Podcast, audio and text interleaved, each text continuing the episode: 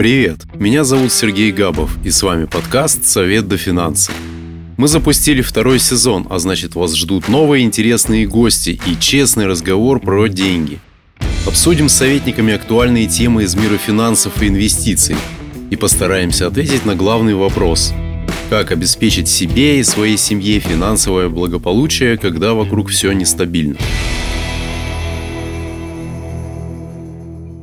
Сегодня будем говорить про просадку портфеля, когда инвестируешь деньги, но счет уходит в минус. В прошлом году такая ситуация коснулась практически каждого инвестора. Одни испугались падения, поспешно вывели активы и понесли колоссальные потери. Другие решили ничего не предпринимать и продолжили сидеть с убыточными бумагами в портфеле. Есть ли при такой ситуации другой путь, который поможет инвестору сгладить убытки и снова зарабатывать на фондовом рынке? Спросим у профессионала. Сегодня у меня в гостях инвестиционный советник Людмила Емелина. Людмила, здравствуйте. Здравствуйте, приветствую всех слушателей, приветствую вас, Сергей. Я знаю, что в вашей практике есть случаи, когда вы помогали инвесторам найти решение и справиться с просадкой портфеля. Можете рассказать подробнее, с какими убытками к вам пришел клиент? Что стало причиной просадки? Да, в моей практике было несколько клиентов э, с большими просадками в портфеле.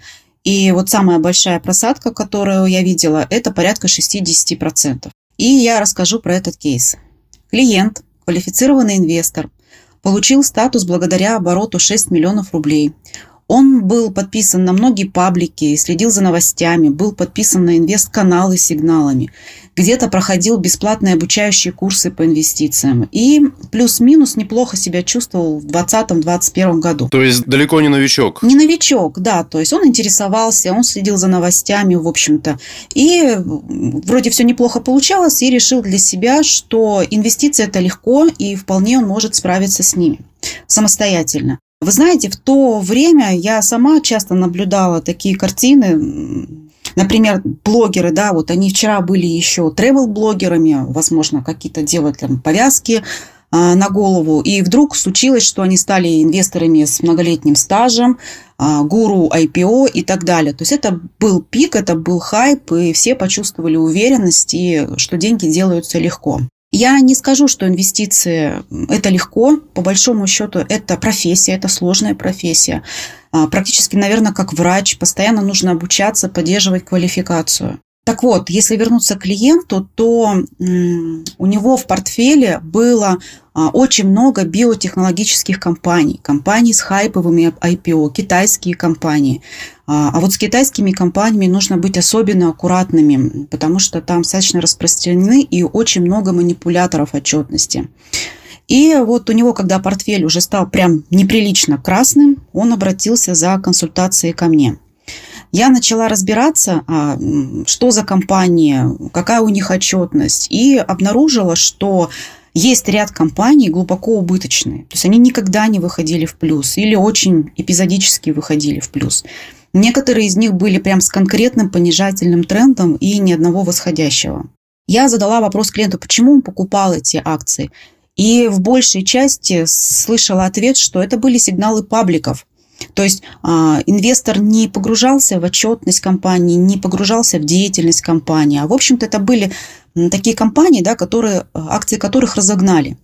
И вот молодые инвесторы не всегда могут разглядеть мошеннические действия каналов. Например, а, есть такое понятие, как pump and dump. А, в переводе с английского означает «накачай и сбрось». Это спекулятивный трюк, и недобросовестные паблики а, это используют в своих интересах. И вот такой подход к формированию портфеля сыграл с клиентом злую шутку. 60% – это большой минус. А что нужно сделать, какие шаги предпринять, чтобы выбраться из такой просадки? Для начала нужно проанализировать портфель, а, принять убыток по токсичным компаниям, то есть зафиксировать убыток, продать позиции и для себя принять урок нет смысла растить эти убытки. Некоторые компании, которые были в портфеле, с тех пор еще обвалились в два раза, да, вот уже год прошел. Поэтому надо понимать, что не все акции со временем растут. Иногда ожидания стоят еще больше денег. Ну и дальше нужно определиться с целью инвестирования, потому что если эта цель, скажем так, э, на один год, там, через год понадобятся деньги, условно сейчас скажи, купить машину, либо это вторая цель, там, клиент купит на пенсию, да, создает капитал и горизонт инвестирования 25 лет. Это совсем разные портфели будут. Первом случае, конечно, ни в коем случае нельзя заходить в акции, потому что а, в акции заходить нужно с горизонтом инвестирования не менее чем 5 лет, иначе можно просто получить убыток и через год забрать денег гораздо меньше. У клиента, про которого я рассказываю, в принципе, а, особенной цели инвестирования не было. У него изначально был неправильно сформулирован подход к инвестициям. Больше как, наверное, казино. Я смогу, я урву. И горизонт э, инвестирования тоже не было, в общем-то, для него определен. Поэтому вот э, когда инвестор идет на рынок, я хочу заработать, непонятно сколько и сколько он готов инвестировать, такие вещи могут происходить. Но в его случае от этих бумаг биотека пришлось избавиться. Как вообще развивались события с его портфелем? Да, а, отобрали те бумаги, которые абсолютно не живые, да, и ждать от них уже ничего не приходится. А, мы их продали, безусловно, зафиксировали убыток, и уже на оставшиеся деньги сформировали более устойчивый, здоровый портфель. Но прежде, естественно, мы обсудили, а, какова цель клиента и каков горизонт инвестирования. И уже сделали более здоровый профессиональный портфель. Но как вам удалось убедить человека, который вложил, я думаю, немаленькие деньги, Э, продать акции. Ведь это психологически очень тяжело, как вы правильно сказали, нужно начинать с психологии э, и в инвестициях. Я знаю, что также это работает и в трейдинге. И просадочные позиции, позиции в минусе, э, от них очень тяжело избавиться, пойти на этот шаг. Да, это психологически очень тяжело, потому что всегда веришь в лучшее. Вот давайте мы немножко подождем, обязательно акции подрастут, это всего лишь время. Это иногда работает, когда э, бизнес у компании прибыльный, да, либо рост какой-то есть э, у компании, да, там, скажем так, уменьшается прибыль, и начинаются какие-то, допустим, там интересные новости корпоративные и так далее. Когда компания выходила на хайпе, когда, в общем-то, нет особенных перспектив и убытки растут, Здесь нужно просто принять убыток. Вот сегодня акция стоит 11 э, долларов, да, вот я сегодня быстренько глянула одну компанию, ну, крайне токсичную. Вот на тот момент она стоила порядка 11 долларов. Сегодня она уже стоит порядка 4. Ну, то есть он мог сгенерировать еще больше, чем в два раза убыток. Конкретно по этой акции. Ну, там были еще и другие. Какой смысл ждать? Ну, то есть я считаю, здесь а, первый урок должен быть усвоен. Выходить из глубоко токсичных, убыточных компаний, не жалея, и не генерить будущие убытки. Я знаю, что профессионалы при работе с клиентами определяют риск-профиль. Это степень риска, которая характерна для инвестора, и на основании него строится вся стратегия инвестирования. А можете рассказать подробнее, как это работает? Да, а, риск профилирования клиента обязательно. Например, у меня на сайте можно зарегистрироваться в личном кабинете, и при подписании общего рамочного договора можно пройти риск профилирования. Также в этом процессе вы сможете познакомиться с договором, а, прочитать декларацию о рисках, пройти риск профилирования, вас этот договор, в принципе, ни к чему не обязывает. Он рамочный, можно сказать, оферта. Но зато вы узнаете, как будет построена работа и чем может быть полезен инвестиционный советник. Потому что в личном кабинете расписаны все подробно услуги. Еще как вариант, а, риск профилирования, тест, а, можно найти свободно в интернете в принципе, можно а, найти любой тест и попробовать его пройти. Но категорично, честно, желательно отвечать на него нужно для того, чтобы понять, к какому профилю вы относитесь. По сути, а, этот тест означает вашу э, терпимость к риску либо она минимальна, да, тяжело вам будет э, смотреть на портфель, который проседает больше, чем на 10%, там, на 20%. У кого-то терпимость э, к риску достаточно высокая, да, и он нормально себя чувствует даже при просадке 30%. То есть это очень важный момент в инвестициях, а, понимание своего уровня риска. А какие виды риск-профилей существуют? В классическом понимании а, чаще всего выделяют три вида риск-профиля. Это консервативный, умеренный и агрессивный. Консервативный чаще всего это облигации федерального займа, либо облигации первого эшелона. То есть это те инвесторы, у которых терпимость к риску практически нулевая.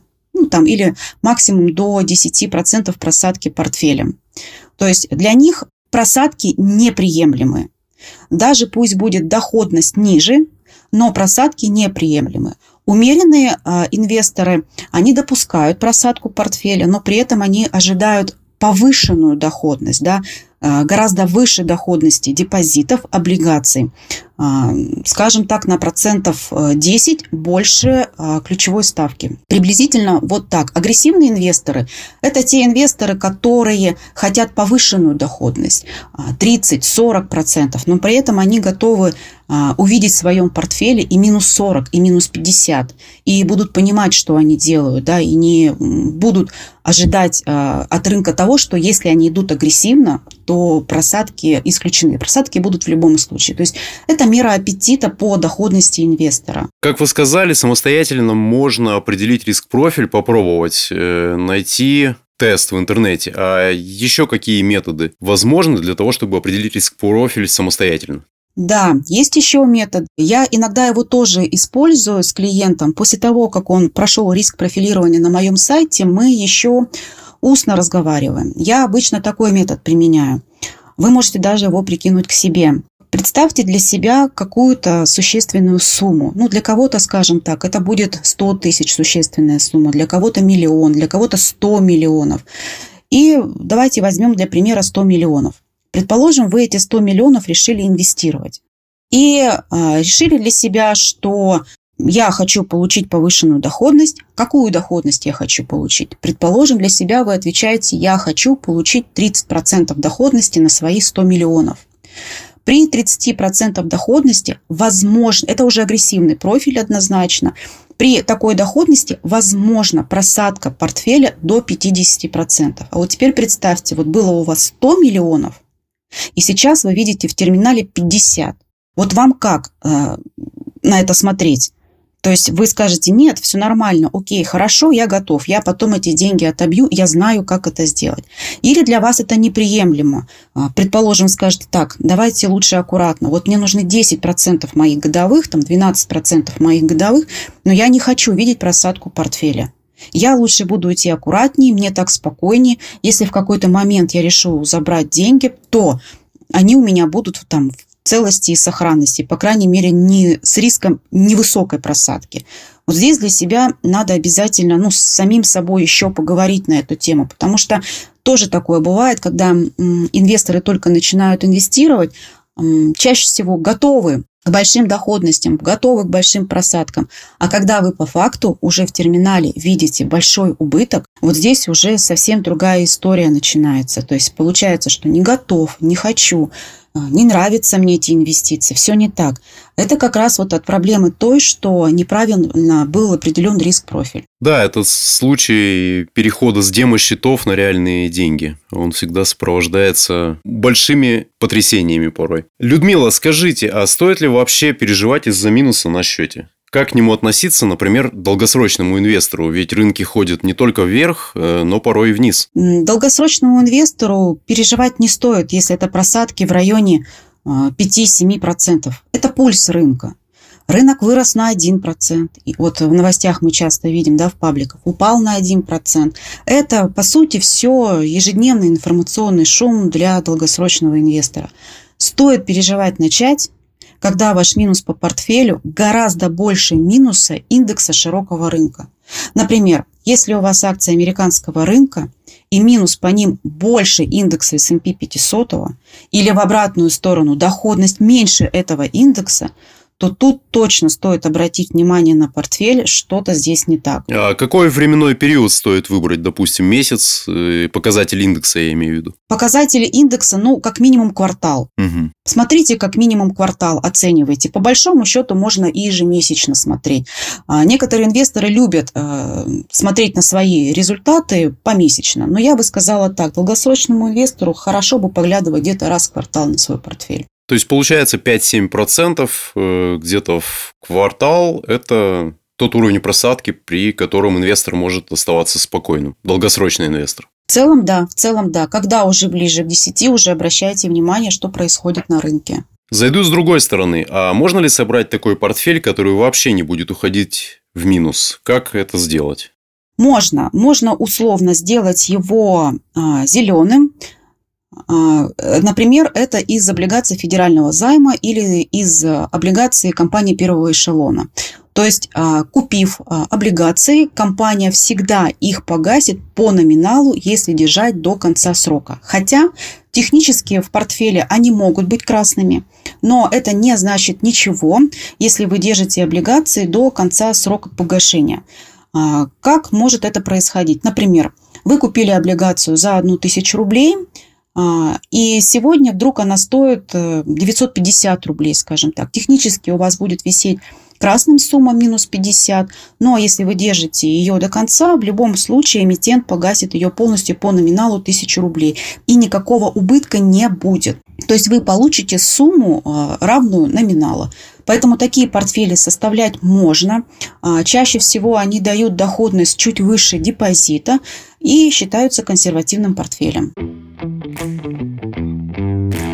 Я хотел бы вернуться к психологическому аспекту э, принятия убытков. Ты только начал инвестировать и сразу увидел, как портфель ушел в минус. Вот новичкам могли бы вы дать несколько советов, которые помогут в этом случае переживать не так сильно и принять верные решения? Да, для начинающих инвесторов, конечно, это иногда психологически сложно, да, и чаще всего они заходят чуть ли не каждый день в терминал, чтобы проверить, а вдруг плюс, а вдруг минус, ах, этот минус, что с ним делать. Для инвесторов э, нужно принять тот факт для всех инвесторов, что инвестиции – это риск. Хотите приумножить, заработать деньги выше депозита, риск придется принимать. Сформируйте портфель для себя с инвестиционным советником с учетом вашего риск-профиля. И тогда вам будет более комфортно э, смотреть на ваш портфель. Ведь инвестиции не должны быть в напряг или вопреки чему-то. Это, в общем-то, такая часть жизни, которая должна быть комфортна и по доходности, и по просадкам, и по взносам и так далее. И пусть он даже будет консервативным, но в любом случае вы получите доходность выше депозита. Но аккуратно, без риска, без больших просадок. Если уж совсем очень страшно, да, то ну, тут только дорога в депозиты до 1 миллиона 400, которые застрахованы. Но я скажу так, страх лечится обучением погружением в тему или заключением договора с инвестиционным советником. Постепенно, когда вы овладеете даже базовой информацией, станет более спокойнее, увереннее. Вы даже начнете строить в голове план «Б», если рынок развернется. Страх, он от незнания, а убытки часть инвестиций нужно просто принять эту информацию. Не могли бы подробнее рассказать, с чем помогает инвестиционный советник э, инвестору? В чем э, появляется такая уверенность, что ли? Почему ее становится больше? Знаете, э, инвестиционный советник – это профессионал. Правильно, это профессиональный участник рынка, который, в общем-то, посвятил все свое образование, опыт работы этому делу. И, безусловно, он владеет гораздо больше информации, ну, потому что просто погружен больше в это дело. Ведь это то же самое, как врач. Мы же, когда болеем, мы не идем в интернет быстренько почитать, где-то послушать обучающие курсы бесплатные там, на хирурга или там, на терапевта, на кого-нибудь, и пытаемся каким-то образом лечиться и еще ждать от этого хороших результатов. Каждый человек профессионал в своем деле. И я считаю, что нужно обращаться именно к профессионалам, если, особенно если это касается здоровья и денег. Инвестиционный советник оценит ситуацию, оценит ваши цели, какой капитал, какие есть пожелания, какие есть проблемы, и уже даст а, профессиональную консультацию, как двигаться дальше. Вы, конечно, можете это все делать сами, да, по аналогии с лечением, но нет никаких гарантий, что решение вами принятое было верно. И вы просто, как вот выше я рассказывала, получите опыт, опыт негативный. Ну, либо второй вариант – это уже самим получать профессию, да, и становиться инвестиционным советником, если на то есть желание. Поэтому я считаю, что нам всем, наверное, спокойнее, когда мы идем к профессионалам и решаем проблемы с людьми, которые имеют гораздо больше опыт, чем мы. Прошлый год стал годом разочарований для инвесторов. Мировые рынки падали, а многие инвесторы зафиксировали убытки. Как вы считаете, год 2023 будет другим или тренд на снижение продолжится? А, год непростой был и будет тоже непростой. И как мы видим, СВО продолжается. В годовщину мы получили уже десятый пакет санкций. Лидируем в мире по количеству санкций. Э, инфляция в мире бушует. Банкротство сильнейших банков мира мы сейчас наблюдаем. А, ведь это цепочка. Никто отдельно в этом мире уже не существует. Все экономики мира взаимосвязаны. Поэтому нужно быть э, аккуратнее инвестиции. Я бы именно сейчас э, больше предпочтения отдавала облигациям федерального займа, облигациям первого эшелона, замещающим облигациям, про них тоже не нужно забывать. И российские акции тоже да. Но сейчас, я считаю, больше время спекулянтов, и нужно следить за рынком. Уже не получится, как это было в 2020-2021 году, купить и на какое-то время забыть. Сейчас за рынком, конечно, глаз да глаз. Но доходности однозначно получить можно, но более, а, так сказать, управляемо. Для многих зарубежные инвестиции стали закрыты, но я бы все равно не оставляла эту идею а, инвестиций в валюте. Для этого еще остались интересные инструменты. Не в рамках этой беседы, конечно, но могу сказать, что это английский метод инвестирования Unit Linked, который дает инвестировать в валюте даже российскому неквалифицированному инвестору. Но те, у кого есть доступ к иностранным рынкам, я бы рекомендовала присмотреться к развивающимся рынкам. Например, Китай, Индия, Вьетнам через ETF. А, лично я портфель по американским компаниям пока полностью закрыла пару недель назад. Думаю, что я перезайду позже. Сейчас э, только локальные идеи у меня есть. Мы находимся в данный момент в экономическом цикле падения – но в этом есть достаточно большой плюс. Это исторический момент, когда заходить в инвестиции очень выгодно, ну, потому что сниза. Да, за падением всегда идет рост. Сейчас люди придерживают свои покупки, да, это называется отложенный спрос. Когда пойдет экономический рост, а он в любом случае рано или поздно начнется, мы начнем больше тратить то, что откладывали во время кризиса население начнет тратить, и компании начнут увеличивать свою прибыль, акции э, начнут расти, инвесторы получат свою доходность. Вот подумайте об этом, да, это, в общем-то, все взаимосвязано. Ну и в конце концов, нет другого способа, чтобы копить деньги и поддерживать их покупательскую способность, кроме инвестиций. Просто хранить в шкафу – это потерять деньги, не накапливать, остаться в почтенном возрасте ни с чем. У кого из нас есть уверенность, что пенсия нам достанется, что ее не отменят или не поднимут еще пенсионный возраст? Все может быть. Например, есть страны, где государственной пенсии нет. Например, Китай, Вьетнам, Индия, Ирак, Таиланд, Филиппины. Есть какие-то там пособия, пенсии от работодателей, но по сути как таковой госпенсии нет. Где гарантия, что у нас такого не случится? Поэтому, конечно, нужно позаботиться самим себе. Лично мне к старости бы хотелось сохранить тот уровень жизни, который есть сейчас, и не беспокоиться о пенсии.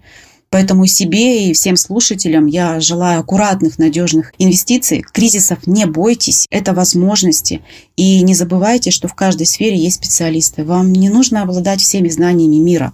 Нужно стараться использовать знания – специалистов, которые посвятили этому очень много времени. Спасибо за пожелания и будем надеяться, что постепенно ситуация на рынке улучшится, а мы увидим снова доходность в своих портфелях. Людмила, спасибо вам за интересную беседу, удачи вам и до новых встреч. Спасибо, до новых встреч. Записаться на консультацию к Людмиле Емелиной можно на сервисе «Советники Винвестора». Ссылка будет в описании. А в следующем эпизоде мы поговорим с инвестиционным советником Владимиром Верещаком про инвестиции на развивающихся рынках. Китай, Африка, Иран, Бразилия, Эмираты, Пакистан. Что эти страны могут предложить российскому инвестору сегодня, если там перспективы? Узнаем у эксперта. Подписывайтесь на подкаст на площадках, чтобы не пропустить выход новых эпизодов. Ищите полезные материалы по итогам подкаста в телеграм-канале «Советники инвестора». Ссылка также в описании. Совет вам до финансы, друзья.